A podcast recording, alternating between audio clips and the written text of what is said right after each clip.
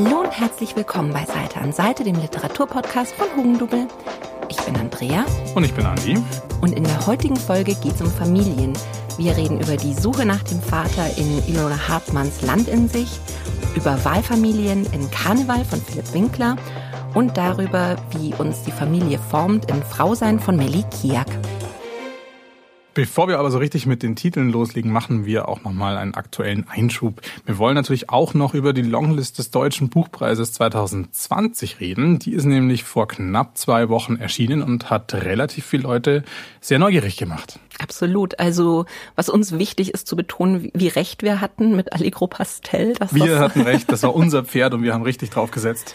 Jetzt bin ich gespannt, ob er es auch auf die Shortlist schafft. Unbedingt. Ja, Allegro Pastel ist halt schon ein Titel, der, äh, ich glaube, sehr polarisiert. Das ist so ein Love it or hate it Definitiv. Buch. Und ich glaube, den Leuten in der Jury wird es da nicht anders gehen. Ein Tipp von mir waren ja auch die zwei Serpentinen-Romane. Ja, stimmt. Das eine war Serpentinen von Boff Bjerg und das andere Tausend Serpentinen Angst von Olivia Wenzel. Bei Serpentinen von Boff Bjerg war es ja so, ich war extrem neugierig auf das mhm. Buch, weil ich habe ja auch Auerhaus und die Modernisierung meiner Mutter gelesen. Und dann kam ja relativ lang erstmal nichts. Und für Auerhaus wurde ja Boff Berg, der ja davor eigentlich nur so Bühnenautor war, äh, so richtig gefeiert auch wirklich grandioser Roman und umso neugieriger war ich dann auf Serpentinen und ich habe wahnsinnig lang gebraucht, dieses Buch zu lesen. Es, ja. Ich habe natürlich nach Auerhaus sehr mit diesem heiteren Ton, diesem humoristischen gerechneten Serpentinen ist halt genau das Gegenteil. Also mhm. es ist mhm. an sich eine sehr tragische, sehr extreme Geschichte.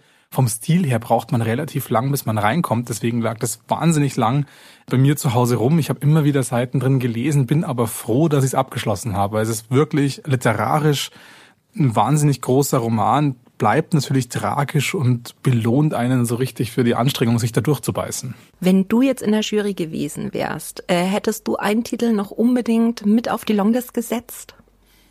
Hm, hm ich muss sagen, ein zusätzlicher Titel fällt mir nicht unbedingt ein. Ich hätte mir tatsächlich noch Benjamin Quaderer vorstellen können, mhm. einfach aus dem Grund, dass sein Roman für immer die Alpen einfach strukturell schon sehr experimentell war. Und ja. gerade sowas ist ja eigentlich auch was, nach dem die Buchpreisjury normalerweise schaut. Mhm. Gerade so Romane, die ein bisschen mit den Gattungsgrenzen auch experimentieren. Ich bin mir aber relativ sicher, dass er für sein Debüt auf jeden Fall auf der Shortlist für den Aspekte Literaturpreis ja. dieses Jahr landen wird. Jetzt mal gespannt. Mir ist äh, noch Monika Helfer so ein bisschen abgegangen. Also die Bagage, das fand ich ja ein großartigen äh, autobiografischen Roman über ihre Familie. Mhm. Und ach, den hätte ich gern noch drauf. Wir durften gesehen. sie auch kennenlernen. Ja, stimmt. Und also das ist wirklich ein Buch, da äh, ist am Schluss ist mir echt das Herz gebrochen. Also das wäre noch mal ein Tipp. Ja, überrascht hat mich tatsächlich Robert Seethaler auf der Liste mit der letzte Satz. Nicht aus dem Grund, dass mich Robert Seethaler als Autor überrascht. Mhm. Also der, den erachte ich auf jeden Fall als buchpreiswürdig, sondern mich hat überrascht, genau diesen Roman dafür auszuwählen. Also das ist zwar schon gute Unterhaltung, relativ kurzweilig, aber mich hat's überrascht, dass der Roman und nicht sowas wie ein ganzes Leben, mhm. das dann noch doch noch mal ein Ticken avancierter ist. Na gut, also ich sag auch, äh, hätte es ein Kriterium gegeben, dass man sagt, dünne Bücher mit autobiografischen oder biografischem Bezug äh, aus dem Hansa Verlag von österreichischeren, von österreichischen Autoren. Äh, dann, dann hätte diesen Platz, finde ich, die Monika Helfer eher verdient.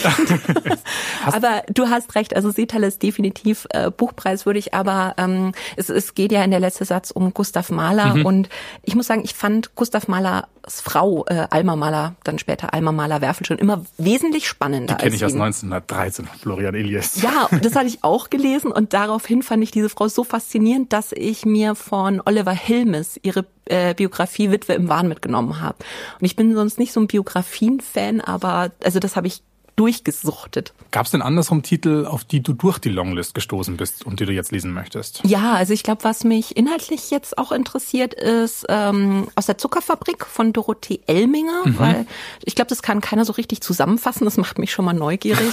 und wo ich halt natürlich einfach ein totales Coveropfer bin, was ich vorher nicht irgendwie auf der Liste hatte, das ist Triceratops von Stefan Reuss. Der also, Dinosaurier drauf, ja. Ja, nein, es, es geht jetzt nicht nur um den Dinosaurier, aber das ist einfach so schön äh, gestaltet und so. Also ich meine, man muss da auch mal einen Shoutout an die Verlage machen, die einfach nicht nur gute Bücher, sondern schöne Bücher auch machen. Das ist ja wirklich eine Kunstform. Ja, ich war auch noch auf mehrere Romane neugierig, zum Beispiel Streulicht von Denise Ode, mhm. aber auch auf Malé von Roman Ehrlich und ein Roman, der mich nicht überrascht hat, aber wahrscheinlich noch so der fantastischste ist aller Romane ja. auf der Longlist, äh, Herzfaden von Thomas Hettche. Mhm. Sein Roman über die Augsburger Puppenkiste und das hört sich ja zumindest den Klappentexten und der Leserprobe nach zu urteilen ja schon so ein bisschen fantastisch. Ja, an. sehr fantastisch. Also das äh, werde ich mir auf jeden Fall auch nochmal zu Gemüte führen. Also auf jeden Fall dieses Jahr sehr, sehr spannendes Rennen um den deutschen Buchpreis. Wir bleiben auf jeden Fall dabei und leider sagt dann auch immer die Longlist für den deutschen Buchpreis, dass es allmählich Herbst wird. Ja. Wir haben aus dem Herbstprogramm äh, drei dünne Titel, alle von deutschen Autoren, die nicht auf der Longlist für den deutschen Buchpreis stehen. Wobei einer davon war sogar mal, war mal auf ja. der Shortlist sogar. Wir beginnen mit Land in Sicht von Ilona Hartmann. Das war auch das Buch, das wir gemeinsam gelesen haben. Und ich, ich hatte ja das große Glück, ich habe das im Urlaub lesen können und ich habe es wirklich so in einem Rutsch durchgelesen mhm. und ich war so begeistert, dass ich dich dann wieder die ganze Zeit mit äh, Screenshots oder quasi Fotografien des Buches ja. zugespammt habe mit meinen liebsten Zitaten. Ähm, so lange, bis du dann es dir auch noch geholt hast. Habe ich dann, genau. Es geht in dem Buch um Jana. Die ist 24 und sie ist ohne Vater aufgewachsen. Er hat auch nie eine Rolle gespielt. Also es gibt keine Fotos von ihm. Die Mutter hat auch kaum was erzählt. Und bis vor kurzem hat er Jana eigentlich auch gar nicht gefehlt. Aber dann kommt sie aus so einer Laune raus, eigentlich doch mal auf die Idee, ihn zu recherchieren und stößt dann im Internet auf einem Blog von ihm und findet dabei raus, dass er Kapitän ist und zwar auf einem Donaukreuzfahrtschiff. Mhm. Die MS Mozart ist das. Ähm, die schippert immer zwischen Passau und Wien hin und her. Und Jana hat daraufhin wirklich Lust, ihren Vater kennenzulernen, möchte das aber am liebsten mit der Option machen, äh, sich ihm jetzt nicht unbedingt zu offenbaren, eben dass sie die Tochter ist, erstmal testen, ob das ein netter Kerl ist, den man sich in seinem Leben vorstellen kann oder nicht. Also bucht sie sich einen Urlaub auf der MS Mozart. Und ab da wird's dann schon mal ziemlich skurril, weil Jana eben mit ihren äh, Mitte 20 die mit Abstand jüngste Passagierin auf diesem Boot ist. Also ich glaube, die äh, Passagiere, die ihr vom Alter am nächsten herkommen, das ist so ein Mitte 50-jähriges Paar. Alle anderen sind gefühlt 100. Und äh, Jana versucht sich da irgendwie auf diesem Boot, naja, so zu tarnen, dass sie da nicht allzu sehr auffällt. Sie zieht sich nur beige Sachen an, um da quasi mit der Menge zu verschmelzen. Aber natürlich fällt sie auf wie ein bunter Hund. Da ist so ein, so ein sehr liebenswerter, ein bisschen schräger äh, Musiker, der da so als Entertainer auf dem Boot arbeitet, der sie dann gleich in eine Bühnenshow mit integriert. Und natürlich wird's dann äh, super unangenehm, als dann auch noch ihr Vater auf sie zukommt und sie zu einem Date einlädt. Und ja, ich, ich habe dieses Buch so geliebt, weil es einfach eine wahnsinnig tolle Mischung aus äh, Humor und aber auch diesen diesen Szenen fürs Herz hat. Also wirklich einfach großartige Mischung und ich habe es wirklich an einem Stück weggesuchtet. Wie hat's dir denn gefallen? Ja, man muss ja wirklich sagen, dass sich dieser Roman ja relativ spontan seinen Platz im Podcast erkämpft mhm. hat. Wir waren uns ja eigentlich wahnsinnig sicher, dass wir auch über normale Menschen von Sally Rooney sprechen werden, bis dann deine diversen Nachrichten mit Zitaten mich erreicht haben und ich das Buch auch gelesen habe, restlos begeistert war. Und natürlich ist Normale Menschen auch ein großer Roman, über den wurde jetzt auch auf Instagram in diversen Podcasts, in den Feuilletons ja auch schon auf und ab rezensiert ich bin jetzt ganz glücklich damit, dass wir hier die Bühne freigemacht haben für mhm. Land in Sicht. Und die Frage ist halt berechtigt, warum ist es denn so begeisternd auf diesen, ich glaube 160 Seiten. Ja. Ich habe es in einem Rutsch gelesen. Und das Tolle ist einfach Ilona Hartmanns Stil tatsächlich. Mhm. Das Buch ist absolut witzig, obwohl es auch ja schon um ein Stück weit was Dramatisches und auch Trauriges ja eigentlich geht, gerade diese Schicksalsgeschichte, diese Lücke, die da ihr Vater hinterlassen hat. Aber es ist ja auch wirklich beabsichtigt witzig, leichtfüßig geschrieben. Oft entstehen da ja auch wirklich diese witzigen Momente, gerade durch die genau richtig platzierten Punchlines, durch den Wortwitz und oft auch einfach nur durch, durch den Satzbau. Also oft mhm. auch nur, welche zwei Sätze aufeinander folgen. Und das macht die so unglaublich elegant, beiläufig, witzig. Ich glaube, die hat er auch mal für die Heute-Show geschrieben, dass da dieser Effekt auf eine authentische Weise, also es ist kein gewollter Humor, der bleibt einfach durch die Beobachtung und durch die entsprechende Formulierung da und ich habe das Buch durchgehend mit einem Schmunzeln gelesen. Ja, und äh, was man aber, glaube ich, wenn man so den Inhalt hört, äh, welche Richtung man nicht denken sollte, ist, weil ich habe dann auch auf meinem Instagram-Kanal so ganz begeistert schon von dem Buch erzählt und dann hat mir einer geschrieben und gesagt, oh Gott, das hört sich so wie Traumschiff an. Und das ist es ja überhaupt nicht. Weil klar könnte man sich auch ja. eine Traumschiff-Folge mit diesem Plot vorstellen, ja, wo sich dann Vater und Sohn, ich stelle mir das dann so vor, äh, auf so einem Atoll in der Südsee unter Palmen bei Sonnenuntergang ja. weinend in die Arme fallen. Und das ist ja absolut nicht der Fall. Also es ist ja zum Teil sehr, ja, bisschen unbeholfen, sehr awkward, wie man im Englischen so schön sagt. Ähm, hm. Wie geht man jetzt mit einem Menschen um, der eigentlich ein völlig Fremder ist, der aber, ja, mit einem verwandt ist. Und das, das gibt so, so richtig humorvolle, schöne Momente und auch welche, wo man sich denkt, oh Gott, ich würde jetzt die Flucht ergreifen. Und das macht Ilona Hartmann aber immer mit diesem Augenzwinkern. Ja. Und also, ja, das ist wirklich jetzt ein absolutes Highlight für mich in meinem Urlaub gewesen. Wahnsinnig tollen Einfall finde ich eben auch dieser Handlungsort, diese, ja. Donaudampfschifffahrt, diese MS Mozart. Gerade so auf den ersten zehn Seiten könnte man ja meinen, die checkt jetzt auch so einen riesen Kreuzfahrtschiff über mhm. den Atlantik ein. Und da erinnern ja auch manche Beschreibungen schon so fast an, an schrecklich amüsant, aber in Zukunft ohne mich von David Foster mhm. Wallace, also eben auch so diese sehr satirische Kreuzfahrtbeschreibung, wenn dann auf einmal auch sowas gesagt wird wie, ja, auf Kreuzfahrten geht es eigentlich nur darum, dass die Menschen den ganzen Tag äh, satt und besoffen sind. Ja. Und auch dieser komische Alltag da mit diesen kleinen Landgängen, man muss sich halt immer wieder vorstellen, dass die jetzt nicht an irgendwelchen Karibikinseln anlegen, sondern dass das halt einfach Passau oder Linz ist, wo die anlegen. Und gerade wenn man schon mal so ein, so ein, so ein Dampfschiff gesehen hat auf der Donau, die sind halt auch wirklich nicht sonderlich groß. Also mhm. wir wissen ja, die sucht ihren Vater, aber eigentlich ist ja von vornherein auch klar, das wird nicht wahnsinnig lang dauern, bis sie den sieht, einfach weil dieses Schiff ja nicht dazu gedacht ist, dass sich da Menschen groß aus dem Weg gehen können.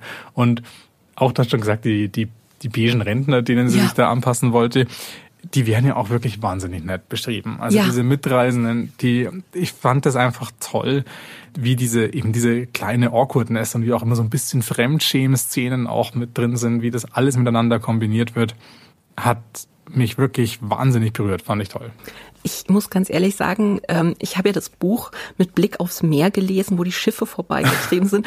Und ich hatte aber durchaus immer wieder so ein paar Minuten, wo ich in diesem Buch so versunken bin, dass ich mir dachte, es war ein Fehler, ans Meer zu fahren. Ich wäre jetzt viel lieber auf ein Donaukreuzfahrtschiff. Ging es dir auch manchmal so? Ja, ich war, ich habe es leider an der Isar gelesen und die ist ja nicht groß genug, dass da irgendwelche Schiffe drin fahren könnten.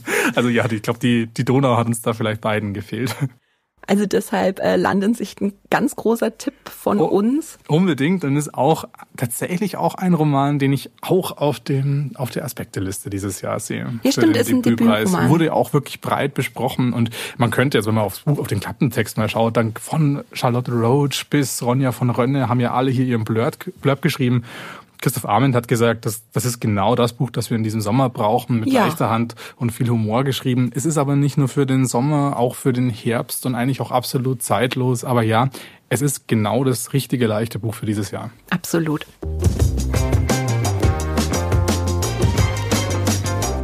Leider etwas weniger leicht geht es beim dem Buch zu, das ich mitgebracht habe, und das ist Karneval von Philipp Winkler. Philipp Winkler ist noch ein relativ junger Autor, 1986 geboren, hat vor paar Jahren seinen Debütroman Hul rausgebracht. In dem ging es aber noch um Fußball-Hooligans, wurde auch für den Deutschen Buchpreis nominiert. Und jetzt kommt eben sein zweites Buch Karneval, wo man eigentlich auch gar nicht so richtig weiß, ist es eigentlich ein Roman? Also draufstehen tut's zumindest nirgends. Ja, was ist denn dann Karneval eigentlich? Karneval ist eine Art Porträt, aber vor allem Abgesang auf das Schaustellergeschäft, also auf das fahrende Volk mit eben diesen Budenbesitzern, Zirkusleuten, Artisten, Wahrsagern. Und Es ist gar nicht mal so arg die Art von Volksfest oder Jahrmarkt, die wir hier jetzt in Deutschland vielleicht auf dem Kopf haben, sondern es ist schon eher, wird es so beschrieben wie diese Art von, von Festen, die man eher noch aus der Popkultur irgendwie im Kopf hat, also aus so amerikanischen Serien oder Filmen, wo dann eben auch Wahrsager sind oder mhm. diese, diese Cirque de Freaks zum Beispiel, ja. die dann, wo dann ja wirklich, wo dann wirklich ja auch das relativ grausam und so mit so einer leicht mysteriösen Atmosphäre auch zugeht. Und das kennen wir ja gar nicht so. Also ja was ganz anderes als jetzt irgendwie der Vasen oder die Wiesen. Mhm. Und da wird eben auch sofort erkennbar, dass es um was Vergangenes geht. Also von Anfang an wird hier von einem Wir, der Erzähler, sage ich mal, spricht hier stellvertretend für eben diese ganze Schaustellergilde und der beschreibt eben schon gleich im Präteritum von Anfang an, wir waren, wir haben das und das. Also das ist ja sofort schon vergangen beschrieben. Das heißt, es existiert nicht mehr. Unter anderem wird dann so ein bisschen später auch herausgestellt, na ja, warum gibt's das nicht mehr? Weil die Leute aus verschiedenen Gründen, die werden auch immer mit die anderen beschrieben. Mhm. Also die werden auch klar abgegrenzt von eben diesen, diesen, äh, wie nennen sie sich? Kirmsler, glaube ich. Kirmser. Kirmser, Kirmser nennen sie sich. Die leben klar abgetrennt von den anderen, die dann als ihr Publikum kommen. Und wenn sich die anderen Leute, also ihr Publikum und ihre Gäste dann eben für andere Formen der Unterhaltung entscheiden, die man auch von daheim aus erleben kann, haben die eben nicht mehr so den Drang, auf irgendwelche Jahrmärkte oder Feste zu gehen. Das heißt, das gibt es nicht mehr und das ganze Buch hat dann eigentlich auch quasi keine Handlung, außer dass es eine bloße Beschreibung dessen ist, was denn da mal war. Und da geht es dann eben um diese ganz verschiedenen Personen, die auf dieser Kirmes eben arbeiten und ja nicht nur arbeiten, sondern du hast ja am Anfang schon vorgestellt, es ist so eine Art Wahlfamilie. Das heißt, mhm. die, die einigen sich ja darauf, dann für eine bestimmte Zeit im Jahr immer miteinander rumzuziehen, miteinander zu leben und dadurch entsteht dann ja auch automatisch schon so eine Hackordnung und die hängt dann eben davon ab, was die Leute denn so machen auf dieser Kirmes. Und da gibt's dann zum Beispiel die äh, Schwatzer heißen sie, glaube ich, die dann relativ weit oben stehen, die dann die Leute da sehr blumig äh, verlocken, da in irgendwelche Stände reinzugehen oder an irgendwelchen Attraktionen mitzumachen. Da gibt's dann die Tierfütterer, da gibt's dann die Leute, die die Zuckerwatte zubereiten.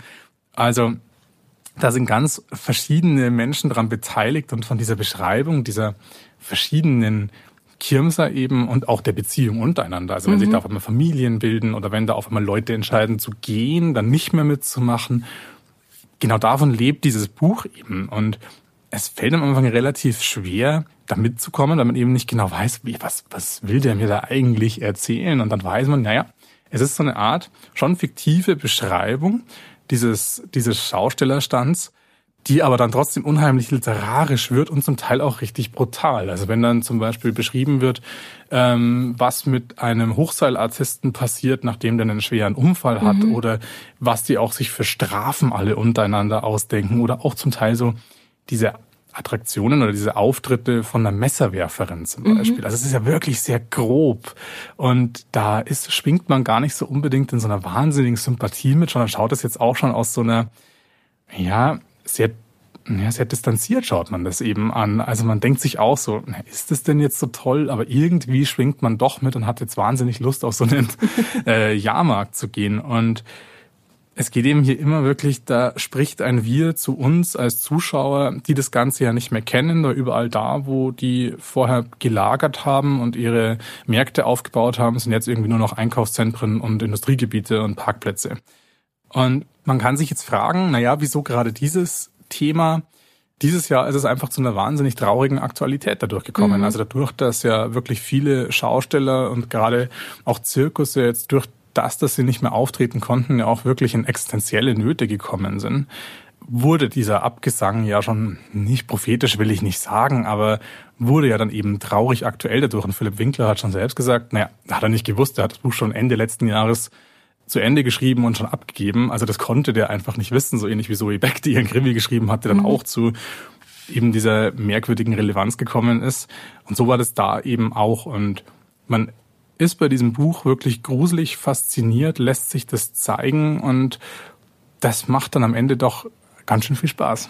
Ja, also ich habe es ja auch gelesen und also es ist jetzt nicht so düster, wie es sich vielleicht auf den ersten Blick anhört. Das ist schon auch hart an, also an der Realität will ich jetzt fast sagen, wobei es ja. Äh, ich finde es ziemlich düster. Ja, es ist schon, es ist, ähm, es hat natürlich, es zeigt dieses Leben schon in all seiner Härte. Und trotzdem, wo ich es gelesen habe, hatte ich immer so dieses Gefühl, so Popcorn-Geruch in der Nase zu haben mhm. und diese Geräusche der Fahrgeschäfte. Und es ist ja auch, dass, dass wir ja quasi als die Außenstehenden immer wieder angesprochen ja. werden. Und es ist da auch sehr offen, also wie, wie man früher immer versucht hat, uns das Geld aus der Tasche zu ziehen und so. Und, aber auch sehr versöhnlich auf der einen Seite werden ja dann die anderen eben schon ein bisschen auch als die Dummen beschrieben ja, und ja. dann aber wird auch wieder gesagt, nein, wir brauchen ja eigentlich ja, die Leute, die da zuschauen. Also wir wollen euch eine gute Zeit bereiten genau. und dafür wollen wir nur ein bisschen was von eurem Geld. Ja. Und das und das fand ich aber so schön und ich muss ganz ehrlich sagen, ich bin niemand, der ständig ähm, ja bei mir daheim aus Volksfest oder sowas läuft. Aber als ich das Buch gelesen habe, habe ich mit so einer Wehmut irgendwie jetzt an diesen Herbst gedacht, dass ich mir denke, ach keine Schoko-Erdbeeren. meine Kinder können nicht irgendwie auf dem Karussell fahren und, und äh, also es ist wirklich so, so, so eigentlich ein, doch, es ist ein hartes, bisschen düsteres, aber auch sehr schönes, wehmütiges Buch und hat mir wahnsinnig viel Spaß gemacht. Hat ja auch schon so was sehr Zeit- und Ortloses mhm. tatsächlich. Also wird ja gar nicht thematisiert, wo genau das sein soll oder welche Länder oder Kulturen damit es genau gemeint sind. Wo ich eben, das war eben das, was ich am Anfang ja. meinte, so in der Form genau, wie, wie es hier beschrieben wird, kennen wir das ja hierzulande nicht so. Nee, er hat sich wohl an diesen State Fairs in den US-amerikanischen Südstaaten orientiert. Ja. Aber das äh, wurde mir auch erst sehr, also es hat relativ lang gedauert, bis ich das nicht so eins zu eins mit unserem Volksfest jetzt ähm, in Bezug gesetzt habe. Also wer da an so einer ja, fiktiven Führung durch einen Jahrmarkt teilnehmen möchte, dem kann unbedingt Karneval von Philipp Winkler empfohlen werden. Mhm. Das Buch, das ich heute noch mitgebracht habe, ist Frau sein von Millie Kiak.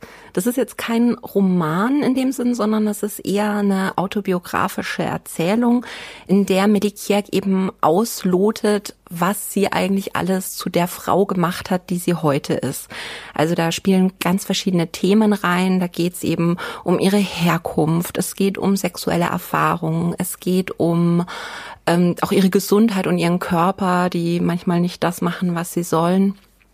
Und das ist wahnsinnig spannend, auch wenn es so viele unterschiedliche Themen abdeckt. Also es beginnt schon mal mit der Herkunft und mit ihrer Familie.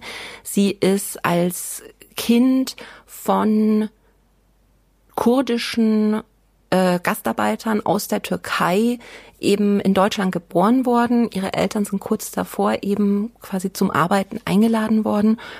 Und das ist ehrlich gesagt ein Thema, mit dem ich mich noch nie groß beschäftigt habe. Und es war schon auch hart zu lesen, wie krass es diese Gastarbeiter damals Ende der 70er Jahre auch hatten.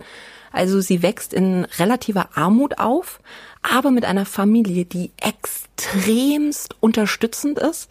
Also es gibt Szenen, wo ich wirklich mit offener Kinnlade gelesen habe, also wo der Vater in der Fabrik schuftet und schuftet und abends heimkommt und sich übergibt, weil er einfach so fertig ist, körperlich.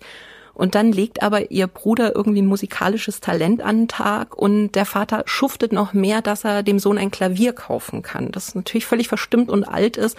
Und trotzdem möchten die Eltern, dass sich die Kinder eben dahingehend entwickeln, dass sie sagen, dass sie wirklich was Großes aus ihrem Leben machen. Und es wird auch einmal im Buch angesprochen, also die Eltern haben eigentlich so alles im Leben erreicht, indem sie ihre Kinder nach Deutschland gebracht haben. Also sie sagen, wir sind nur dafür da, euch in ein Umfeld zu bringen, dass es ihr mal besser haben wird. Und daraufhin tut die Familie alles, dass eben die Kinder studieren können und dass die sich wirklich jedem Interesse, das sie an den Tag legen, voll und ganz widmen können. Das fand ich einfach Wahnsinn.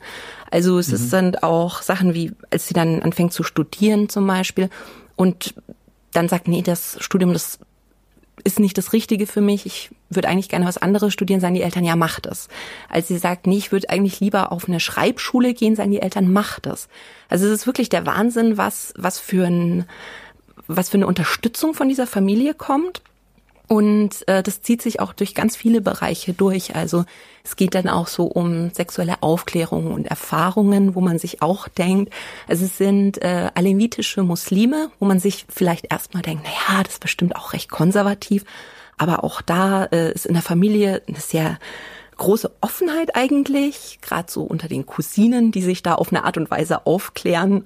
Das also einerseits super poetisch und andererseits steigt mir auch die Schamesröte ins Gesicht. Aber das ist einfach so ein Kosmos, den sie da aufmacht, den ich wirklich großartig finde und wo halt immer wieder eben beschrieben wird, wie sie ihre Erfahrungen dann macht, wie sie eben Geschichten auch sammelt von ihrer Familie, von den Leuten, die sie begegnet und eigentlich zu dem Menschen wird, zu der Frau wird, die sie jetzt ist. Es hört sich alles so ein bisschen, wie soll ich sagen, nicht wirklich greifbar an und ich hoffe echt, ich kann dem Buch gerecht werden, weil da so viele Themen drin stecken, aber ich fand es wirklich großartig. Einfach schon aus dem Grund, dass da sehr viele Themen dabei waren, die mich auch persönlich angesprochen haben, weil ich mich da wiedererkannt habe gerade wenn es so um Themen wie sexuelle Belästigung oder Körperwahrnehmung und so geht. Aber auch eben Themen, von denen ich vorher äh, noch nie was groß gehört habe. Also wie zum Beispiel, wie, wie krass die Politik auch damals diesen Gastarbeitern mitgespielt hat, ähm, wie offen und wie unterstützend da eben diese Familie auch ist. Also das hat mich wahnsinnig, wahnsinnig berührt. Und es ist auch ein ganz kurzes, knappes Buch, aus dem man aber extrem viel mitnehmen kann.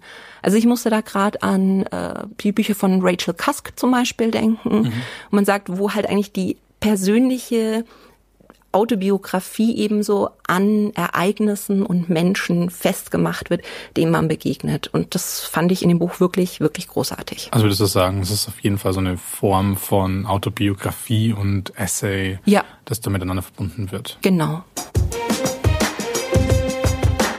Wie immer haben wir euch auf Instagram gefragt, für welche Gelegenheit ihr noch dringend nach einem Buch sucht. Und die erste Frage kommt da von Sarah. Hallo Andi, hallo Andrea.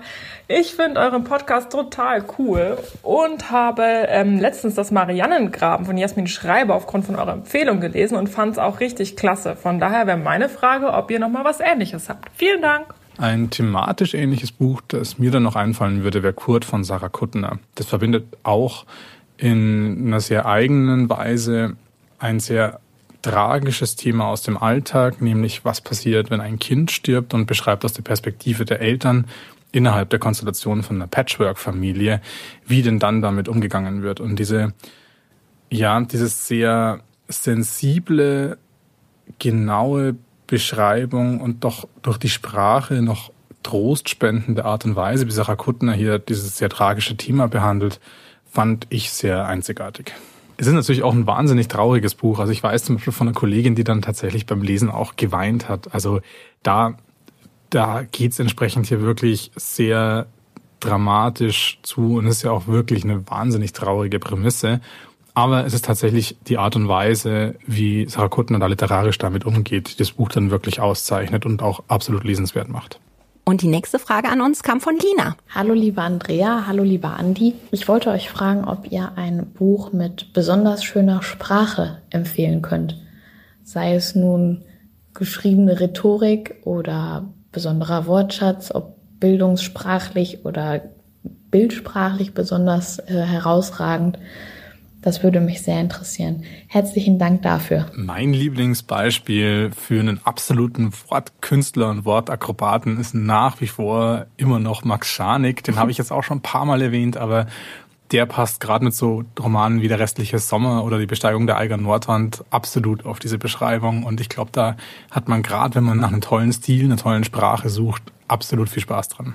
Bei Max Scharnick ist das Einzigartige, dass der in einer Art und Weise, die ich sonst bis jetzt noch nirgendwo gelesen habe, Dinge bezeichnet und wirklich Begriffe wählt, die gleichzeitig schön klingen, das Gefühl, um was es geht, genau auf den Punkt bringen und auch wieder ihrerseits eine eigene Atmosphäre erzeugen.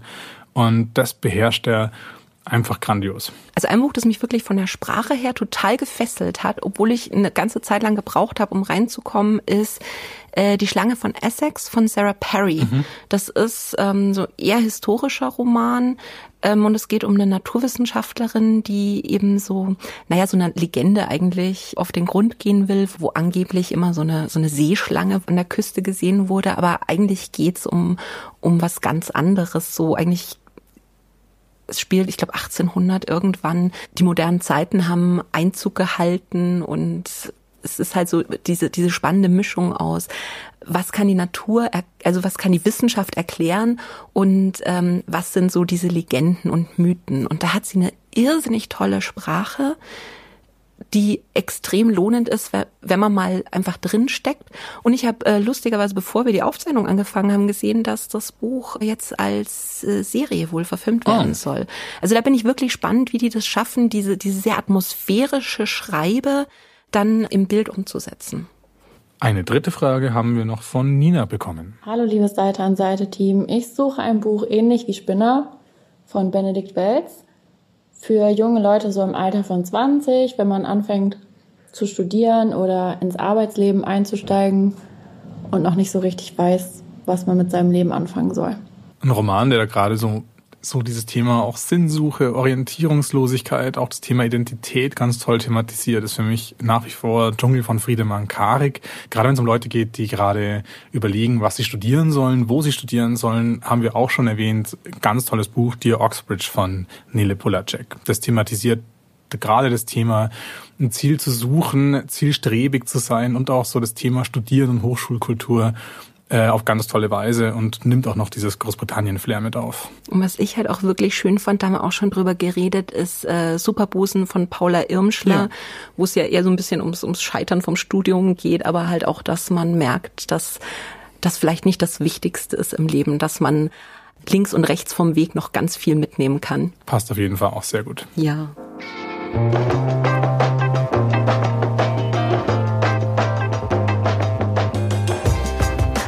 Dann dieses Mal auch schon wieder von uns. Alle Buchempfehlungen könnt ihr nochmal in den Shownotes nachlesen und ihr findet uns auch auf hugendubel.de und in der neuen Hugendubel-App. Auf Instagram findet ihr uns unter Seite an Seite.podcast. Ihr könnt unseren Podcast abonnieren auf Apple Podcasts, auf Spotify oder überall da, wo ihr sonst zu Podcasts hört. Und lasst uns doch bitte so viele Sterne da wie geht. Bis zum nächsten Mal. Ciao. Ciao.